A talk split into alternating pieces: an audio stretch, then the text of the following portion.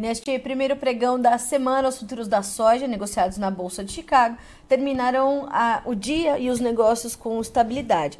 A semana é de novo relatório do USDA, a gente tem uma safra norte-americana em pleno desenvolvimento inicial e a gente vê que o mercado está é, buscando aí essas informações para então se posicionar de forma mais agressiva. Para a gente entender que informações são essas e, claro, como isso chega até você, produtor brasileiro, para formar o teu preço, é assunto para a gente tratar agora com o consultor de agronegócios da Terra Agronegócios, Enio Fernandes, já conosco na tarde dessa segunda-feira. Enio, meu amigo, boa tarde, seja bem-vindo, é sempre um prazer ter você com a gente aqui no Notícias Agrícolas. Boa tarde, é sempre bom falar com você, Carminha. Enio, uh, esse início de semana faz sentido para o cenário que a gente tem? É, é, era, um, era um início de semana já mais é, contido, de mercado mais na defensiva que se esperava mesmo? É, eu, eu, até acredito que ele foi calmo por demais, né? A gente tem que lembrar que nós estamos tradando o clima, né? Nós estamos tradando a aposta se vai chover ou não. As projeções mostram uh, chuvas depois do dia 12. O, deixar claro que o modelo americano é mais úmido do que o modelo europeu, mas estão marcando chuvas para depois do dia 12, né? Então o mercado hoje até poderia ter sido pressionado mais. Mas além do relatório do USDA, a gente está tradando clima, temos relatório do USDA, e na quinta-feira é feriado no Brasil. O Brasil é o maior exportador de soja do mundo, quem tem soja no mundo hoje é o Brasil. Uh, então esse, esse feriado, junto com o relatório do USDA, vai, vai ser um mercado muito frio. Amanhã eu acho que nós vamos ter uma movimentação mais intensa. Enio, uh, quais, uh, eu, queria, eu, quero muito entender essa situação de né, só nós termos soja no mundo nesse momento para comercializar e o que isso impacta para o produtor brasileiro, mas antes eu quero saber o que, que você está esperando para, um, esse relatório de safras que sai em meia hora pelo USDA, o que, que você está esperando, e também o que você está esperando para o relatório de sexta, quais são os pontos de atenção, os pontos de destaque para esse novo boletim mensal de oferta e demanda do Departamento dos Estados Unidos de Agricultura. Tá, o relatório que vai ser daqui a pouco, daqui a alguns minutos, deve mostrar uma deterioração das lavouras de milho, né? Estavam com 69% boas, excelentes, vão, deve vir abaixo disso. Vai ser o primeiro relatório que vai mostrar as condições das lavouras de soja. Também não deve vir muito positivo. Hoje nós estamos com, com uma grande região dos Estados Unidos com um déficit aí, né? Nós estamos com problema em Iowa, Illinois, Minnesota, Wisconsin, uh, Ohio, Michigan, essas regiões estão muito secas, é o coração do Corn Belt, né? O grosso do Corn Belt é e onde tem as maiores produtividades, as maiores produções. Então nós vamos ter um relatório que deve trazer diminuição da qualidade das lavouras. Isso vai movimentar o mercado amanhã. Lá na frente é outra história, como, como os mapas pluviométricos já estão mostrando, nós temos chuvas projetadas para o dia para o dia 12, depois do dia 10 já tem chuvas projetadas, vai ser bem no próximo final de semana. Isso também dá mais tensão ao mercado, porque no final de semana eu não consigo me posicionar na ponta de compra nem de venda, né? Então, vai ser um. um, um nós, nós estamos vivendo este momento. Quando eu olho para o relatório de oferta e demanda mundial, ele tende a ser um pouco mais uh, negativo para a soja, vou explicar por quê. As exportações norte-americanas estão muito lentas, não é que elas estão não ocorrendo, mas elas estão extremamente lentas, é natural, nossa soja é mais competitiva, o Brasil está exportando a pleno, né? nós estamos, nós estamos, os volumes que nós estamos exportando são muito robustos, então é natural que, a, que essas exportações norte-americanas sejam mais lentas. Se é natural, você pode ter um corte nesse número de exportações norte-americanas. Dito isso, isso impacta preço negativamente. Do outro lado, a minha preocupação é, na verdade, eu achei que o USDA foi muito é, otimista demais com os yields dele. 181,5 bushels por acre é muita produtividade, é o maior, é o maior recorde de toda a história. Então, Sim. ele deve corrigir essa produtividade, né? E ao corrigir essa produtividade, ele, ele deve ser um pouco mais favorável para o milho mas nada de transformador, nada que mude o mercado completamente. Ou seja, esse é um relatório para a gente, claro, registrar, ter o entendimento, mas não vai ser ele que vai trazer a, a sinalização definitiva é uma palavra muito forte para o período que a gente está vivendo, mas uma sinalização mais clara, portanto, sobre a nova safra americana. Você está completamente certo. O relatório mais importante desse mês é o acreage no final do mês, uhum. o USDA vai publicar o tamanho da área plantada e as, e os, e as produtividades, perdão, produtividades, e as produtividades. Então, eles vão publicar, é, eles vão divulgar esses números. Aí sim nós temos uma, uma, uma foto da, da, da, da, da produção norte-americana. Geralmente, o USDA não faz tantas transformações do, desse relatório. Nós estamos falando é, 1% para cima, 1% para baixo. Mas no caso do milho, realmente eu acredito que a produtividade dele foi extremamente otimista. E esse começo de plantio nos Estados Unidos uh, não é um começo de plantio tranquilo, né? não, é um, de, de, é, é, não, é, não está extremamente favorável. Então, eu prevejo uma, uma, em teoria, o USDA devia diminuir um pouco a produtividade do milho, até porque é um, o que ele projetou foi extremamente otimista, e ele deve dar uma cortada na, na, nas exportações de soja, e o meu medo é se ele vai aumentar um pouquinho a área de soja ou não. Eu não tenho essa informação, a gente, é, a gente tem esse temor, essa tensão. Enio, uh, como é que você espera é, o comportamento desse mercado até que, que esses números cheguem na sexta-feira? Deve ser uma semana é, volátil, justamente porque estamos em pleno mercado climático americano e a gente tende a ter é, mudanças nessas, nessa semana que são importantes para o entendimento também é, do caminhar da safra nesses próximos dias? Sim, a gente tem que lembrar o seguinte, né? É, primeiro é o seguinte, temos que olhar as posições de quem mais opera no mercado, são os fundos.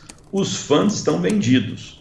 Por isso é muito importante acompanhar o mercado de clima, porque caso esse mercado de clima, é, essas projeções de, de chuvas no dia 11, 12, e deixar bem claro, isto é ao leste do Corn Belt, né? a região oeste é chovendo bem, mas ao leste do Corn Belt. Caso essas projeções climáticas uh, não se concretizem, os fundos vão proteger suas operações vendidas, ou, ou seja, ele precisa recomprar os contratos. Uhum. E no final do dia também vai querer pôr lucro no bolso. Se ele está vendido, o preço caiu, ele vai comprar para terceira posição, ele vai querer internar lucro. Esse é um ponto. Segundo ponto que ninguém está falando nós temos excesso de chuva no Texas, áreas de inundação no sul do, dos Estados Unidos, muita, muita chuva, Oklahoma, muita, muita chuva.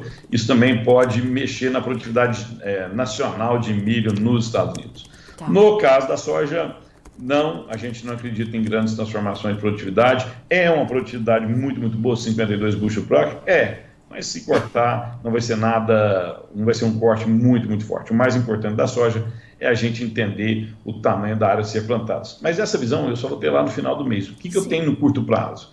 Chicago na posição março, novembro, orbitando perto de 12. Você vê que ele, quando ele chega perto de 12, está encontrando é, a força de venda. E na primeira posição lá, toda vez que ele chega perto de 13,50, ele também tem uma certa, está tá sendo um certo suporte a esse 13,50.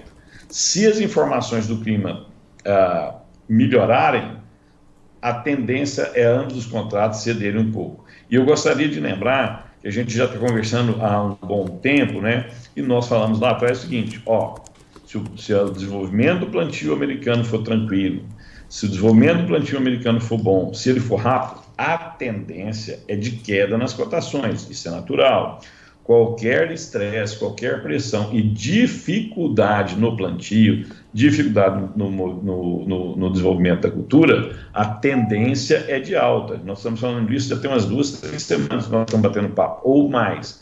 O mercado como produtor, exatamente assim. O mês de maio foi um mês extremamente favorável ao plantio, é o mês que eles têm que plantar, mas agora junho e julho tem que chover. E a gente não pode esquecer, chuva faz grão. Se chover, nós vamos ter produtividade. Tendo produtividade, as pressões nas cotações vão se intensificar. Enio, uh, o, o, você, você, citou essa questão dos fundos, acho completamente importante a gente detalhar um pouco mais disso, porque é, os fundos estão olhando, claro, para essa questão climática nos Estados Unidos, é o centro das discussões agora e das atenções também, mas a gente ainda tem uma interferência muito forte, muito expressiva do mercado financeiro, e isso também está impactando é, diretamente a decisão desses fundos? Logicamente, se você, o, um número que saiu agora na sexta-feira foi o payroll, né? Ele veio muito acima do que o mercado esperava. O, isso sinaliza que o governo americano precisa aumentar a taxa de juros. Só que, Nesse mesmo payroll, mostrou que a taxa de desemprego cresceu um pouquinho acima do que o mercado estava esperando. Quando a gente põe esses cheques, é, esses pesos e contrapesos no, no, nos dados que saíram na semana passada, você vê que a grande aposta do mercado é manutenção da taxa de juros nos Estados Unidos. Daqui 10, 14 dias, 14 dias eles vão se pronunciar qual vai ser a taxa de juros deles, né, se vão manter ou não, ou se vai subir. A grande aposta do mercado, mais de 80% do mercado hoje acredita que isso vai ser mantido, não vai ter alteração. Isso é bom para as commodities, porque se eu subo taxa de juro, é ruim para as commodities. Outra coisa importante também foi o comunicado da Arábia Saudita, mesmo a OPEP não cortando barril de petróleo, a Arábia Saudita ela vai cortar um, um, em um milhão de barris por dia a produção deles. Isso estimula o preço do petróleo, que estimula o preço da soja, que estimula o preço do milho. Uhum.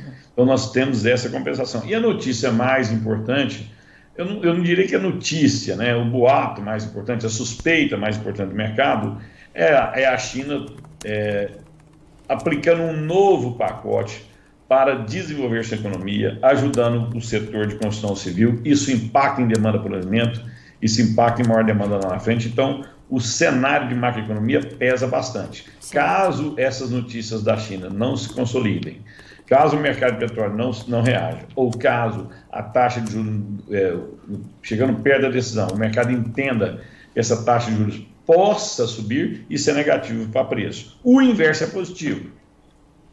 Olha só, a você que está nos acompanhando por aqui, se você quiser fazer sua pergunta para o Enio, uh, a gente está aqui com a nossa, a nossa caixinha do YouTube aberta aqui do lado da nossa conversa. Então pode ir mandando a sua pergunta, né? Se ficar alguma dúvida, alguma coisa, a nossa audiência está aqui já conectada conosco.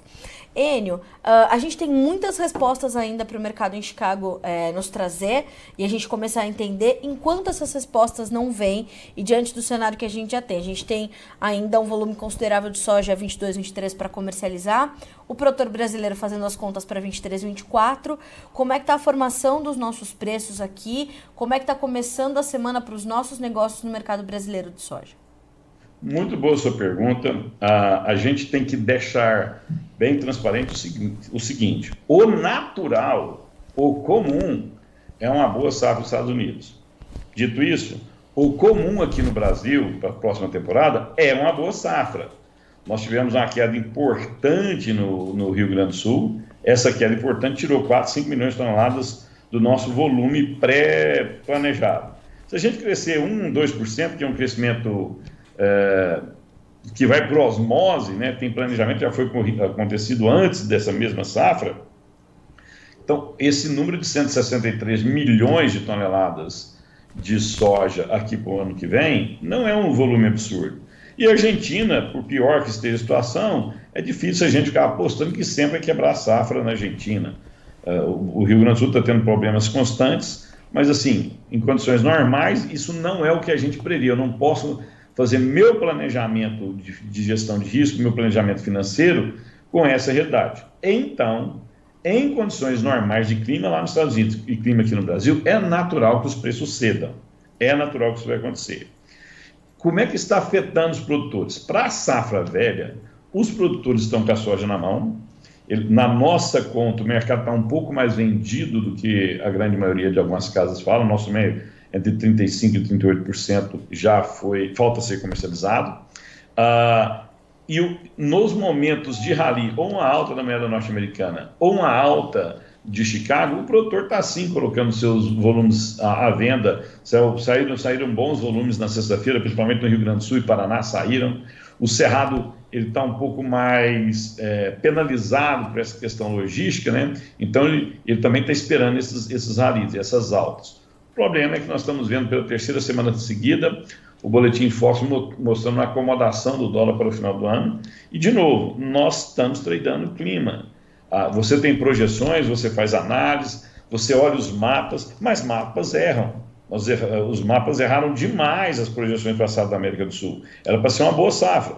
Aconteceu um problema muito grave no Rio Grande do Sul. Ela não era para ser uma safra tão catastrófica como foi na Argentina. Sim. E ela e foi uma safra catastrófica na Argentina se é 21, 25 ou 24 milhões de toneladas, mas é uma quebra absurda. Então a gente tem que tomar cuidado. O jogo, nós estamos bem no meio do jogo, estamos bem no meio do jogo. Junho e julho vai ser importante. Dito isso, o produtor está na esperança de tentar travar preços que garantam o pagamento dos seus débitos, seus custos para o ano que vem. Sim. E aí tem produtores que já estão fazendo RED agora, mas o volume é pequeno, tanto em Chicago como em operações de barter, e a grande maioria que captou dinheiro em reais e tem parte, grande parte dos recursos em reais, esperando algum rally de preço para ele conseguir travar suas posições. Enio, a gente tem uma pergunta aqui, eu achei bem pertinente, do Emerson Antoniacomi. Boa tarde. A dúvida é, o que trará maior rentabilidade na próxima safra? Soja ou milho? Estou fazendo a conta e a perspectiva de mercado ajudaria muito. Vai depender muito da realidade, da região, da capitalização de cada produtor nesse momento, Enio? Porque é, eu queria entender de ti também se a gente está num momento é, tão distinto do mercado do que nós víamos nos últimos dois, três anos, onde a gente tinha margens positivas para todos os produtores, para todo o Brasil, apesar de serem diferentes, né? E a gente está vivendo um outro momento agora, né? O mercado está se construindo em outras bases. Então, vai ser muito particular essa decisão? É, primeiro, nós, a primeira informação mais importante que você tem que ter é o seguinte: você está capitalizado, você vai pegar recurso do mercado financeiro. Isso pesa bastante. Segundo, pelo teor da pergunta do Emerson, eu estou acreditando que ele está na região centro-sul mais ao sul, ou no Rio Grande do Sul, ou no Paraná, ou talvez em São Paulo. Porque o centro-oeste, a característica é de fazer as duas safras, tentar fazer o máximo de duas safras.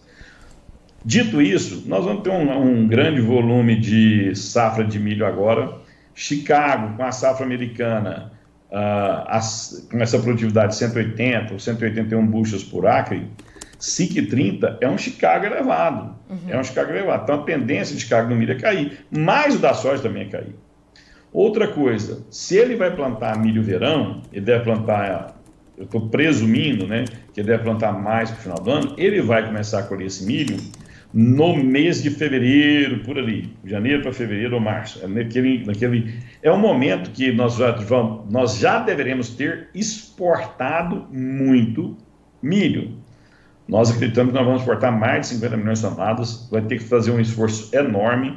Nós temos que exportar soja, exportar açúcar e exportar milho. Mas nós já fizemos isso em anos anteriores. E nós vamos conseguir exportar, porque o preço vai atrair o comprador. Hoje, quando você olha o mercado, quem está mais atuante é o exportador na ponta de milho.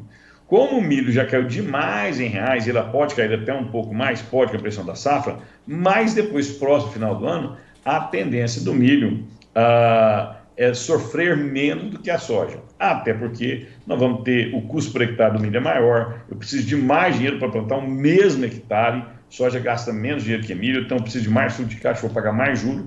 Quando a gente olha esse, esse cenário, e se você tem altas produtividades de milho, de que é alta produtividade de milho verão? 170, 180, 190 sacos por hectare, Sim. o cenário de milho é menos arriscado. Qual o problema de milho?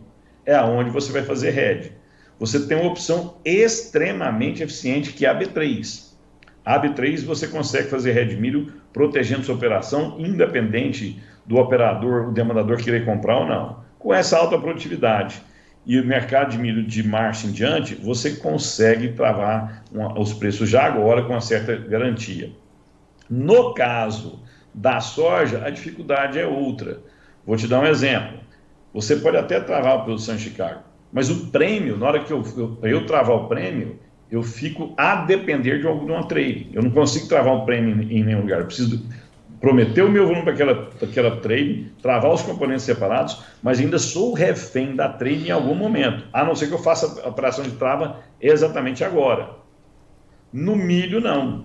Eu travo todo o pacote, eu travo toda a operação de uma vez. Eu travo dólar, quando eu estou travando B3, estou travando dólar e estou travando o preço do milho. Quer dizer, tá todo, eu estou todo protegido. Nesse cenário, eu acredito que o milho pode trazer mais segurança para ele, desde que ele tenha alta produtividade. E aí eu queria aproveitar é, para estender um pouco mais esse raciocínio. Em momentos de preços baixos, a grande ferramenta que você tem é a produtividade. Carlinha, preste bastante atenção nisso. Tudo vem do grão. Tudo origina-se do grão. Se a pessoa me pergunta, o que é mais importante, uma boa comercialização ou uma boa produtividade? Eu não tenho dúvida nenhuma, é produtividade. Você tem que tirar o máximo de grão pelo hectare investido, porque o seu custo por unidade vai cair. Eu não consigo gestar risco se eu não tenho grão. Se o produtor do Rio Grande do Sul colhe 10 sacos por hectare, 15 sacos por hectare no seco, da Argentina, por exemplo, cara, a, a, grande maioria dos produtores perderam 50%, 60% da sua produtividade. Você não tem como gestar esse risco. Agora, quando eu tenho produtividade, aí eu consigo fazer uma boa gestão financeira da operação, boa gestão do meu negócio, eu consigo sair lá na frente. Então, nós estamos indo para um momento de que, que o produtor tem que ter alta produtividade. No caso do milho, esse ano, milho segunda safra, nós estamos iniciando a colheita agora. A produtividade pode minimizar o seu problema de preço. Então, no final do dia, essa é a minha visão para a safra de milho e soja do ano que vem. Enio, uh, eu acho que essa, essa colocação é tão importante que já começa a responder uma pergunta aqui que a gente tem do Tiago Pandolfo. Caso os preços não mudem de patamares atuais, as áreas de milho safra e milho safrinha deverão diminuir na sua perspectiva? E também já vem aqui um, um recadinho do Endrico Dalcin, que diz assim, ó, boa tarde, maravilha de, de análise, amigo Enio Fernandes. Um abraço para ele, gosto muito dele. Vamos lá, respondendo a pergunta. A área de milho verão, eu acho que ela não vai diminuir muito, porque ela já é muito pequena. Nós, uh, metade, se você pegar o Rio Grande do Sul e Minas Gerais, é metade da área plantada de milho verão no Brasil. Os outros estados são mais, são menos importantes, menos atuantes. E o mercado de milho uh, de verão, ele tem uma força, é, um impacto muito forte do mercado interno.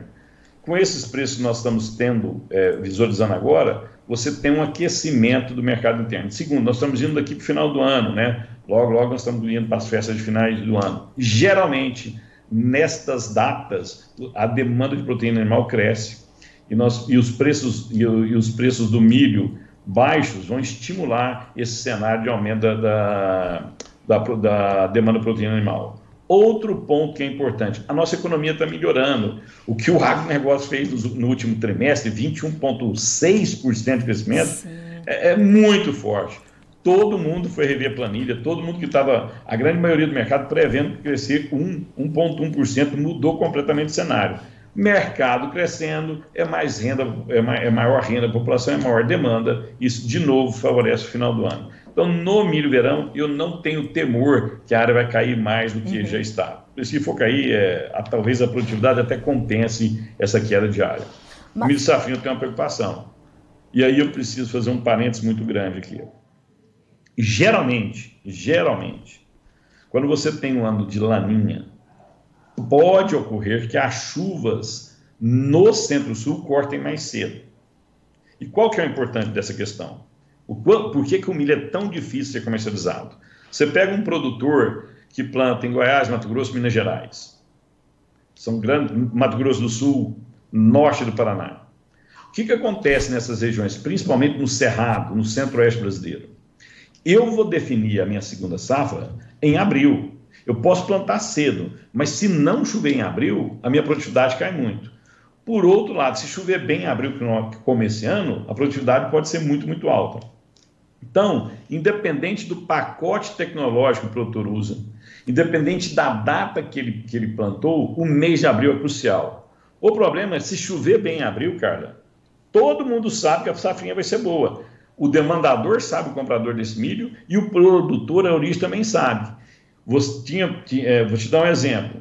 Se não, se, se não chove em abril, um produtor pode colher 70, 80 sacas por hectare. Esse mesmo produtor, chovendo bem em abril, ele pode colher 130, 140 sacas por hectare. Olha o, olha o tamanho do gap de produtividade. Muda bastante. E esse jogo é jogado em abril. Em teoria, em teoria, quando é ano de alninho, pode ser que essa chuva termine mais cedo. Isso vai afetar a produtividade lá na frente. E lembra você que 77% de toda a produção de milho que nós temos durante o ano é em segunda safra. Qualquer quebra de produtividade no milho de segunda safra, ele vai mexer com os preços. Ele vai mexer com os preços.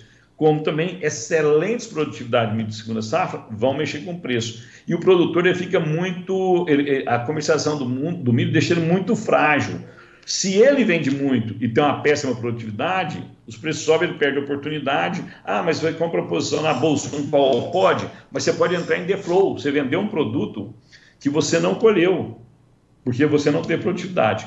Do outro lado, se ele é muito conservador nas, nos seus heads, ele tem que tomar cuidado para não vender mais do que, ele, é, do que ele vai produzir, e você tem um abril extremamente chuvoso, a produtividade explode, a, a proteção dele cai bastante. O, o, percentual protegido dele cai bastante. Por isso que eu acho que teria um certo cuidado. Por que, que a gente não afirma certeza? El Ninho e Laninha, foi, a gente começou a estudar isso mais profundamente de 88 para cá, 90 para cá. As pessoas podem achar que 20, 30 anos é muita coisa, mas na questão de clima isso é ontem, é, dois minutos atrás. Então, toda informação que a gente fala de El Niño e Laninha, você tem que tomar um certo cuidado. Você tem algumas sinalizações, mas não quer dizer que essas sinalizações é o que vai acontecer no mercado, né? no, na, no, no clima. Quem no final do dia, quem decide é a poderosa mãe natureza. É verdade. Enio, agora você falou né, que, é, que não tem temor de que, de fato, a safra verão vá diminuir. Isso não significa necessariamente uma migração de milho verão para soja? Não, esse, esse movimento eu, eu, eu, duvido, de novo. O custo do milho é maior que o da soja. Uhum. O produtor, a grande maioria dos produtores é, do, do, Paraná para cima tem claro na mente o que eles, que eles preferem fazer.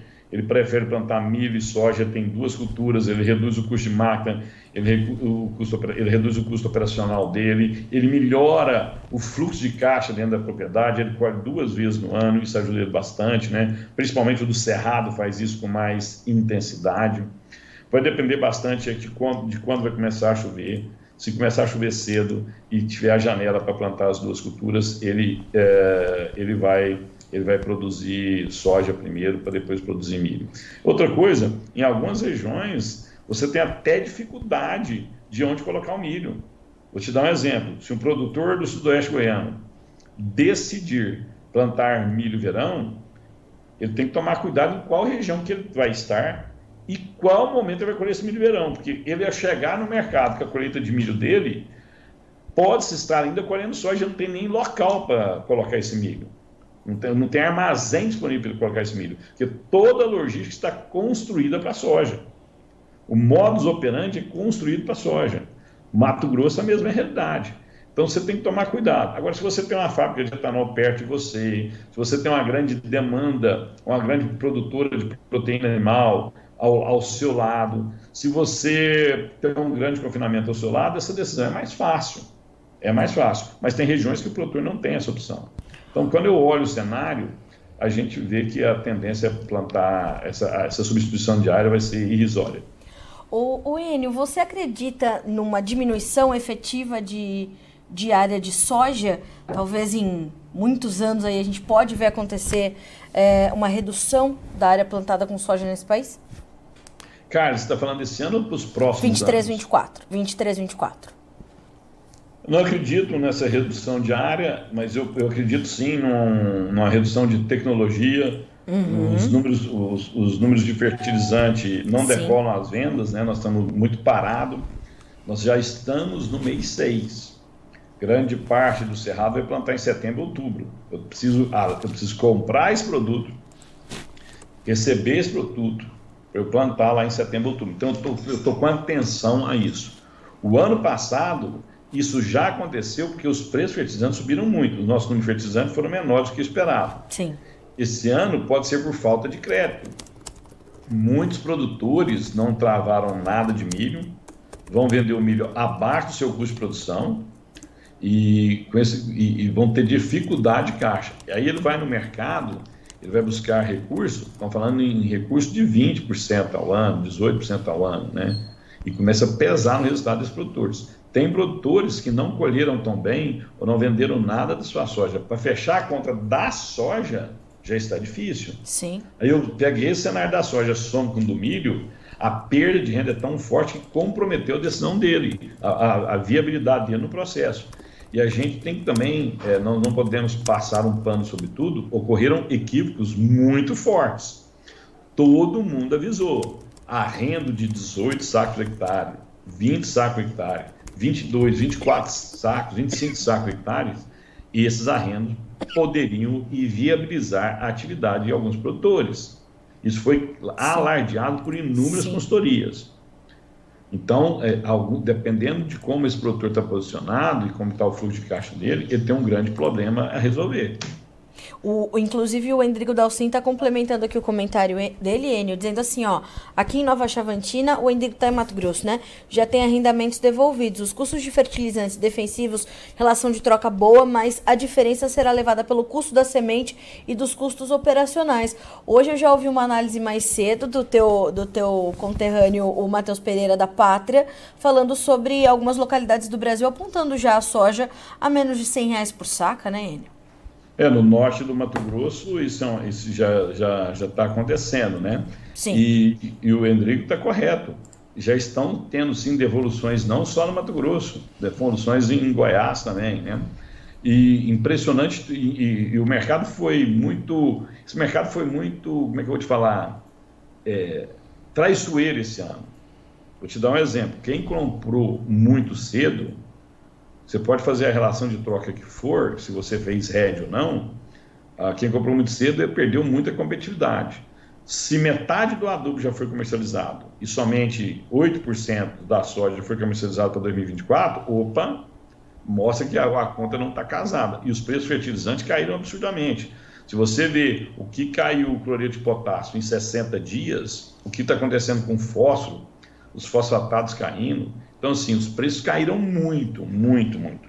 Quem está comprando agora, quem não comprou nada, ainda tem uma chance de fazer uma relação produto soja melhor, mas quem comprou mais cedo, esse momento foi, esse momento já passou.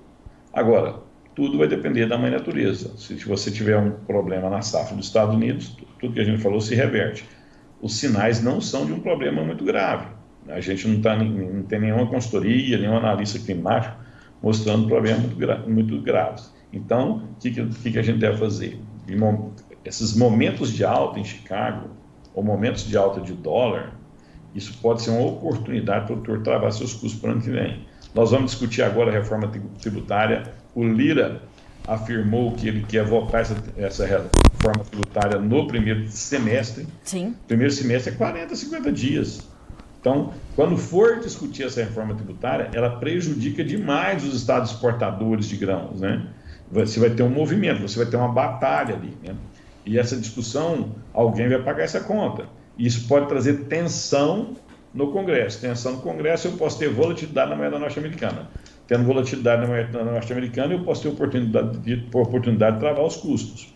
Chicago, eu nunca vi um mercado de clima que não traga é, volatilidade. Então, esses, esses momentos de preços em altas, o produtor deve tomar cuidado e travar suas operações, desde que cubra seus custos.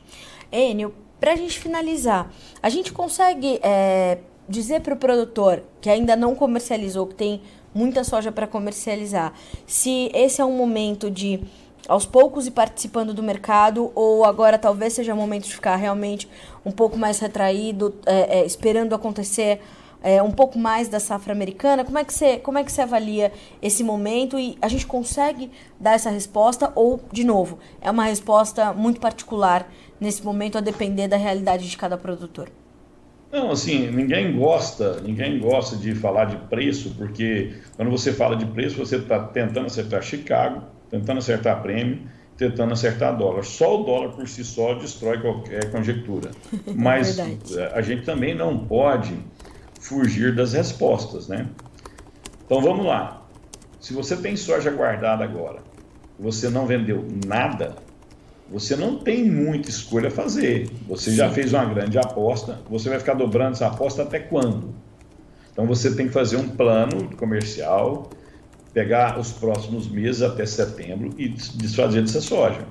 Se você já vendeu 70% dessa soja, se você já está com fluxo de caixa garantido até o mês 8, mês 9, você pode ser mais cauteloso. Mas cauteloso, que traduz cauteloso para mim? Você pode esperar esses ralis de, de, dólar ou Chicago e ir vendendo. Mas se Chicago sobe 5 pontos, 10 pontos no dia, dólar sobe 2, 3%, você não pode ficar esperando nada de eterno para vender sua posição. Vai lá e faça a sua posição. Sim. E você também pode vender essa soja e comprar contratos futuros, se você acredita que vai, vai subir. O problema é que quando eu faço call put, os preços estão extremamente caros de uma call da put. Se você opera em MDF, o custo é muito baixo, mas você tem que estar tá, é, sendo monitorado ou você monitorar esse movimento. Porque caso o mercado trabalhe contra a sua posição, você tem que desmontar ela rapidamente. Sim. Então não tem, não tem receita fácil. Esse negócio que nós estamos mexendo, o agronegócio, Carla, ele vai ser cada vez mais sofisticado. Eu, eu, eu recomendo aos produtores procurarem as suas federações de agriculturas nos estados, procurarem Sim. as suas aprosojas. A gente fica falando muito de preço e o produtor está despercebido. Até vou sugerir para você, façam uma matéria exclusiva sobre o que vem na reforma tributária. É extremamente preocupante. Então nós temos uma reforma tributária a caminho, nós temos uma, uma, uma sociedade mundial cobrando mais posicionamento nosso na questão de meio ambiente e governança, e eu estou com as minhas margens espremidas. Então, o cenário mudou muito nesse ano 2023, extremamente. E esse negócio nosso está ficando muito sofisticado, cada dia mais sofisticado. Nós falamos aqui de preço de soja, cara, e você me perguntou preço de petróleo, você me perguntou de macroeconomia, nós falamos de taxa de juros nos Estados Unidos, falamos de clima num papo de 20 minutos. E tudo isso influencia. Então, está é, tá cada vez mais difícil você fazer gestão de risco. Se é cada vez mais difícil, você tem que ser mais cuidadoso. Tem que ter seu custo na mão. Não existe gestão de risco se você não tem seu custo total. E custo total não é o custo que só me paga o meu fluxo de caixa. Eu preciso depreciar meu patrimônio, minhas máquinas, senão eu saio do negócio aqui em 5, 6 anos. Exato. Eu preciso ter um prolabore. Minha família vai comer daquela área. Então tem que ter isso bem detalhado, com o custo de produção na mão e com a produtividade média dos últimos cinco anos na outra, você começa a traçar a estratégia se você pode vender ou não e qual a margem que você vai querer. Sim. O Enio, os números saíram, tá? Só para a gente é, juntos aqui comentar um pouquinho. Uh, nós temos então 53%, 53 não, 50 e 62% da soja em boas ou excelentes condições, 31% em condições regulares, 7% em condições ruins ou muito ruins, e no caso do milho, a gente está falando de 64% e aí veio a deterioração que você estava esperando, a semana passada era 69, né? De lavouras em boas ou excelentes condições. Amanhã, então, o mercado pode ter um, um combustível vindo desses números. Eu acredito que sim, no caso do milho, uhum. uh, eu, eu, acredito que nós podemos ter uma oportunidade de, de uma pequena alta em Chicago. E, de novo, uma safra de 180 Lembrando, o governo americano e o USDA está projetando 181,5 buchas por acre. É uma, uma safra de 180, 179 é uma grande safra nos Estados Sim. Unidos. Os excedentes portáveis dele vão ser altos. Se isso acontecer, é plausível que a gente veja Chicago na posição 70 bushels points.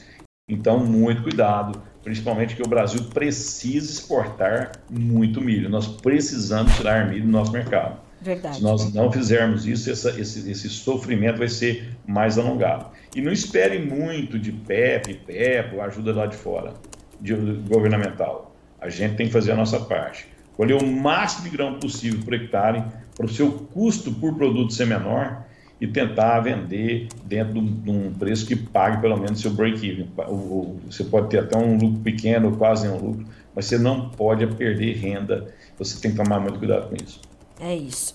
Enio Fernandes, sempre bom ter você com a gente. Obrigada, meu amigo, pela, pela análise e principalmente pelas respostas trazidas aqui uh, ah, para nossa audiência, que estão esperando né, diariamente essas informações para também ajudar na sua tomada de decisão. Obrigada mais uma vez por começar a semana conosco, sempre análises muito completas. Eu sou grato, mandar um abraço para o Endrigo, mandar um abraço para o Emerson que fizeram as perguntas. Outra pessoa, Sim. não, não anotei o nome, você me perdoa. Mandar Foi um abraço o Thiago. O Tiago, obrigado, Tiago. Muito obrigado pelas perguntas de vocês. Uma fantástica safra que Deus ilumine a todos. Amém, que seja. Uh, Enio, obrigada, viu, meu amigo? Boa semana para ti, bom trabalho. Até a próxima. Um abraço. Um abraço, tchau, tchau. Tchau, tchau. Quero deixar registrado aqui também meu, meu abraço para o Endrigo Dalcin, grande parceiro do Notícias Agrícolas já há muito tempo. E a todos vocês que participaram, continuem participando, tá, pessoal? A gente tem aberto esses espaços de interatividade para que justamente vocês possam. É, né? Mesmo sendo redundante, vou dizer, para interagir com os nossos entrevistados, porque por mais que nós façamos as perguntas que nós é, entendemos que vocês querem saber, é bom trazer as perspectivas de vocês para essa conversa, principalmente num momento tão delicado como esse. A gente está falando de patamares de preços que a gente não via há três anos, para soja, para milho. Então, a gente entende a delicadeza do momento, a gente entende é, a delicadeza da tomada de decisão nesse momento, principalmente para a safra que vem, né? Então, esse entendimento sobre o que vai dar mais renda, soja ou milho, vou, vou fazer mais uh, safrinha e menos safra de verão no milho, vou aumentar minha área de soja, não vou, vou aumentar minha tecnologia, vou reduzir. Então, todas essas perguntas precisam de fato chegar para nós da perspectiva de vocês. Por isso que a gente vem abrindo essa, esse chat do YouTube ao lado da nossa conversa também no, notícia, no, no site Notícias Agrícolas, para que essa interatividade esteja garantida e vocês possam levar suas dúvidas a esses especialistas com quem a gente conversa diariamente. Vamos ver como ficaram as cotações. Números da soja na tua tela para a gente começar. E vou pedir para o Cris já ir separando também aqui, nosso editor, as cotações do milho na B3, além de Chicago. Julho, 13 dólares e 50 centes por bushel, são dois pontos e meio de queda nesta segunda-feira. O agosto, 12 dólares e 61, um ponto e meio de baixa. O setembro, 11 dólares e 88, caindo 3 pontos mais 75. O novembro, 11 dólares e 79, com 4 pontos de queda. A gente vai checar agora o milho. Na, B, na B3, perdão, na, na, Bolsa de Chicago, os preços do milho caíram mais fortemente, mas também de forma uh, contida, né? Só o julho que cedeu um pouquinho mais agressivo, 5,97 com 11 pontos e meio de queda. O setembro 5 dólares e 30, o dezembro 5,37, o março 5 dólares e 46 centes por bushel. Aqui temos baixas de 3 pontos e 25 a 5 pontos e 25. Para fechar Chicago, vamos ver o trigo, que hoje fechou em alta.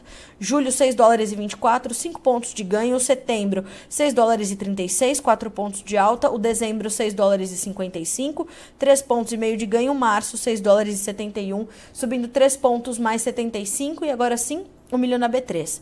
Fechamento negativo. O mercado começou o dia bem próximo da estabilidade, mas foi. É, intensificando suas baixas, né?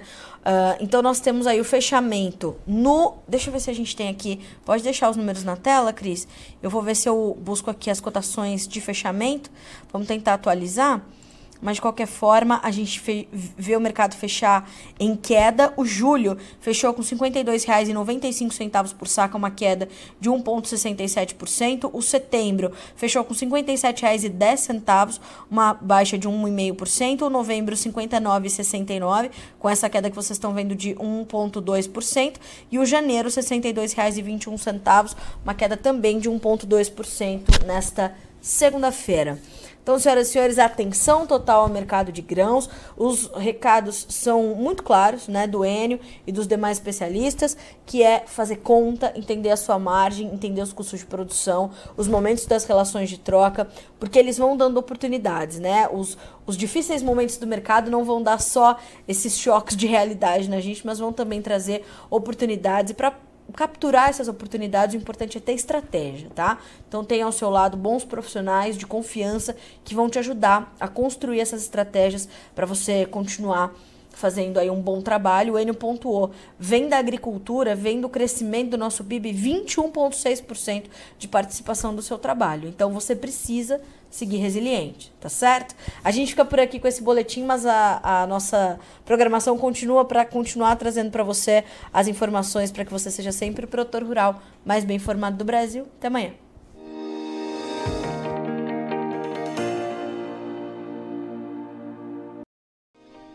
Se inscreva em nossas mídias sociais. No Facebook, Notícias Agrícolas. No Instagram, arroba Notícias Agrícolas. E em nosso Twitter, arroba Norteagri. E para não perder nenhum vídeo, não se esqueça de nos acompanhar no YouTube e na Twitch, Notícias Agrícolas Oficial.